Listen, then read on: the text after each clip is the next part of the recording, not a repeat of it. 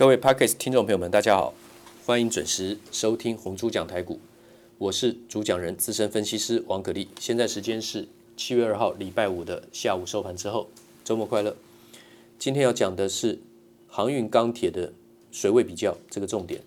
那么简单来讲，我今天在视频盘中东森盘中电话连线解盘，还有我个人录制的这个视频的节目已经说明了，目前钢铁股的整个族群的水位。K 线的高低水位跟航运股来比的话呢，运输类股来比的话呢，差很远。以周 K 线的角度来讲，啊，我讲慢一点，你可以听得清楚一点。现在的钢铁股等于是五月中下旬，就是五月中到五月底，当时的航运类股的水位。现在的钢铁股在航运类股五月中旬到五月底的水位。以指数点数来讲，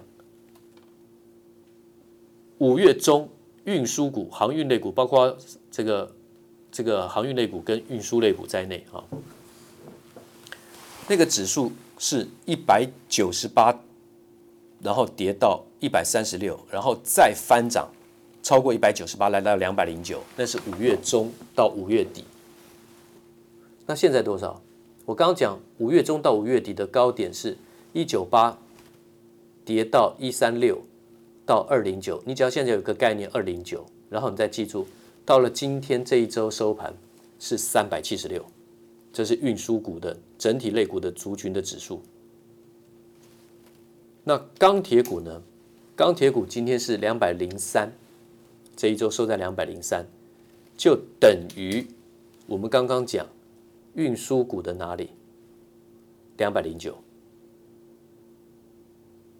也就是说，后面的涨幅还蛮大的。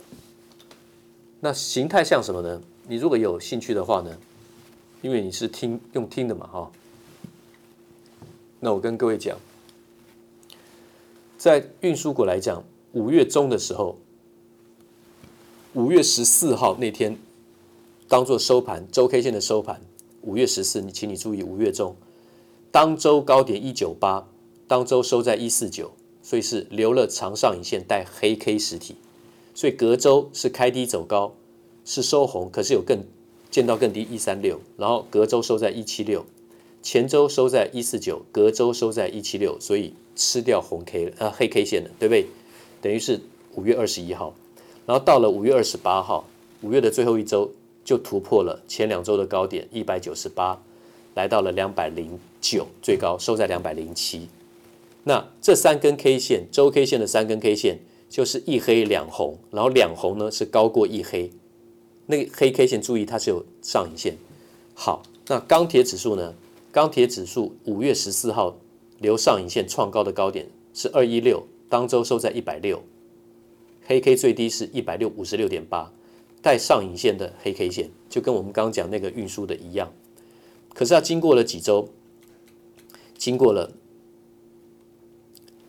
第七周才上来，等于是它没有马上分两周就把它吃回去。现在来到了第七周，这周来到最高二一四点五二，上一次的高点是二一六点七一，所以还没过前高，但是很接近。这周收在二一四点五，上一次那个高点二一六点七的那一周收在一六零点八，可是这周是收在多少？二零三，所以这周已经是把那根黑 K 吃掉了。但是呢，请注意。航运在五月中到五月底，它是一黑那个周 K 线，它是一根黑 K，后面是两根红 K，两根红 K 把黑 K 把它吃掉，先下后上，对不对？先黑再红，先一黑再两红，形态其实跟我刚刚讲的钢铁股现在是一样的，先一黑，然后再累积起来，碎步又把这根黑 K 吃掉，它不见得后面要两两红把它吃掉，没有必要，但形态上倒是也就是一样，先下再上。是一样的形态，所以钢铁大军还会涨，还会涨，而且有这个基本面。航运类股，不管是从货柜、散装轮到货运承揽、陆上运输，受涨价这个受涨价这个激励啊，航运费报价涨价激励的这个业绩暴冲的这个顺序，我们这一周讲得非常完整。其实都没有涨完，航运股跟钢铁股都没涨完。钢铁股有接棒，它不会替代航运股，但是它会跟着怎么样？航运的那个脚步强悍的一一高垫过垫高垫过过一个垫高过一高，啊，垫高过一高。那钢铁股的话呢，听众这边啊，那么我跟你用报告的话呢，你可以参考一下。钢铁股整个族群都落后，都可以买。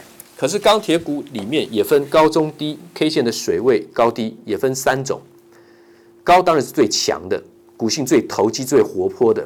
你看你的个性适不适合哦，都是可以做。最高的有张源、千星、智联、运昌、新钢、烨辉。那最低的、最牛皮的，但最便宜的，中钢、中钢构、丰兴，还有大国钢。中钢构是中钢的子公司，丰兴有小中钢之称啊。大国钢是大成钢的子公司，叫做大成国际钢铁。好，它是做螺丝、螺丝帽、扣件商，也是整个大成钢集团里面的通路商啊，做美国生意的。那刚刚讲的最高的是张源、千兴、智联、运昌、新钢、烨辉。有不锈钢啦，有钢管啦，钢卷啦，啊、哦，对不对？有盘源都有。那最低的是中钢、中钢构、丰兴、大国钢。那还有很多钢铁股，对不对？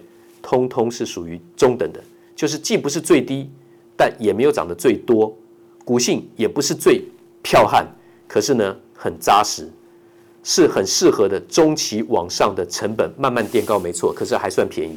然后呢，有随时候补成为标股的可能。在中部中期这一段有哪些呢？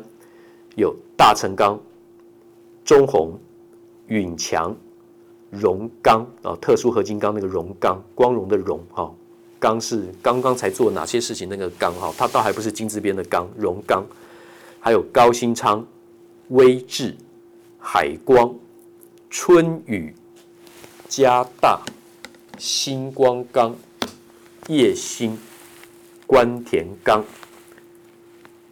中级的龙头股，这里面是大成钢。我再念一遍，第一个就是高中低里面的中啊，高跟低都念过了。中的、中期的、中等的有大成钢、中红，中红是中钢的子公司哈，允强、荣钢、高新昌、威致、海光、春雨、嘉大、星光钢。叶兴、官田刚，要自己懂得在 K 线里面分类，同时要配合筹码的强弱，去找每一次适当的出手的买点。到底是只能做短线，还是有没有机会抱成波段？这就没有办法用言语做这么详细的说明，因为那说不完，要看盘中的应变。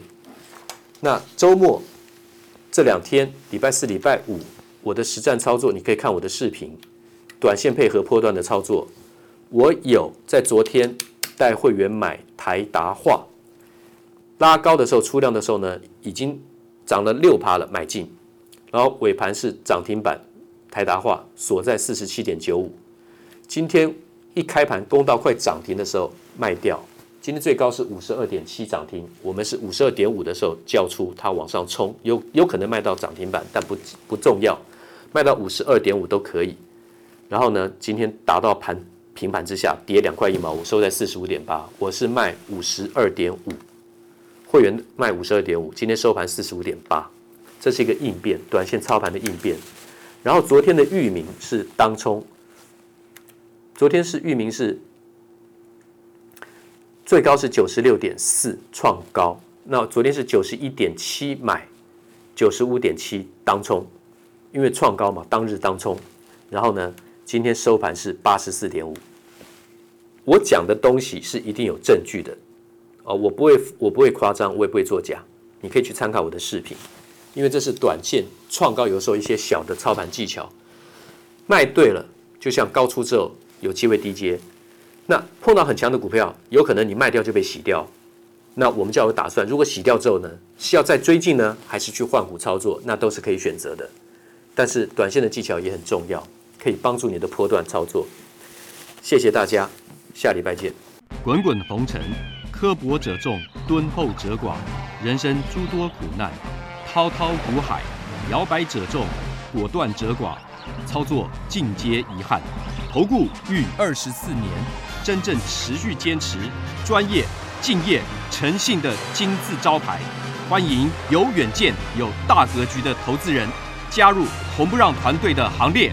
二三六八八七七九，二三六八八七七九。